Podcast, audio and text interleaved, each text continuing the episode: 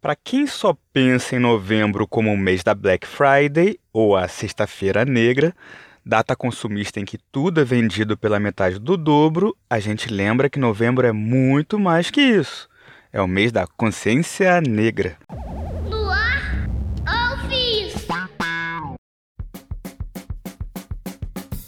Brother! Assuma sua mente! Eu sou Rodrigo Baptista, ou Rodrigo Bap, e esta é uma edição bônus do podcast Ouve Isso. Seja bem-vinda, seja bem-vindo. Vale lembrar que no Twitter e no Instagram, nosso perfil é arroba podcast Ouve Isso.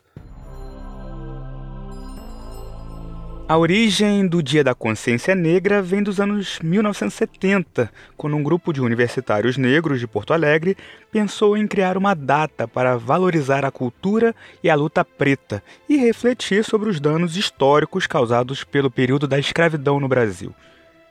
Eles decidiram homenagear o líder do Quilombo dos Palmares, Zumbi, assassinado pelas tropas coloniais em 20 de novembro de 1695 a data se popularizou e ganhou força a partir de 1978, com o surgimento do movimento negro unificado no país, e hoje é feriado em várias cidades e estados. Além do Dia da Consciência Negra, novembro também é o mês de lembrar a Revolta da Chibata, levante de marinheiros que ocorreu em 22 de novembro de 1910 e agitou o Rio de Janeiro, então capital do país. Liderados por João Cândido, o almirante negro, eles exigiam o fim dos castigos corporais e melhores condições de trabalho. A chibata, símbolo da escravidão, foi proibida.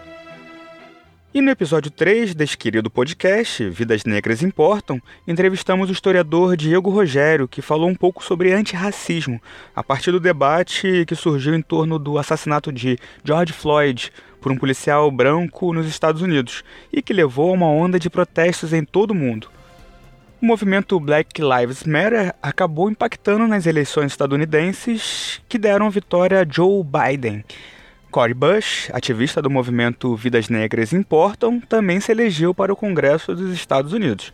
Por influência ou não, tivemos mais prefeitos e vereadores pretos eleitos este ano aqui no Brasil, segundo dados preliminares do TSE. Curitiba, por exemplo, elegeu pela primeira vez uma vereadora negra, a Carol Dartora. Mas ainda é preciso avançar muito. Em outro episódio, o 16, falamos sobre o ator Chadwick Boseman e a representatividade. O Eterno Pantera Negra morreu no dia 28 de agosto. Já no episódio 22 sobre esporte e política, conversamos com a pesquisadora Aira Bonfim, que falou sobre a luta de mulheres e negros por espaço no esporte. Então, se você perdeu um desses episódios, dá um confere lá e siga nossos perfis no Twitter e no Instagram. Nas duas redes, somos podcast Ouve Isso. Eu sou o Rodrigo Bap e fico por aqui com este bônus do Ouve Isso. Até a próxima!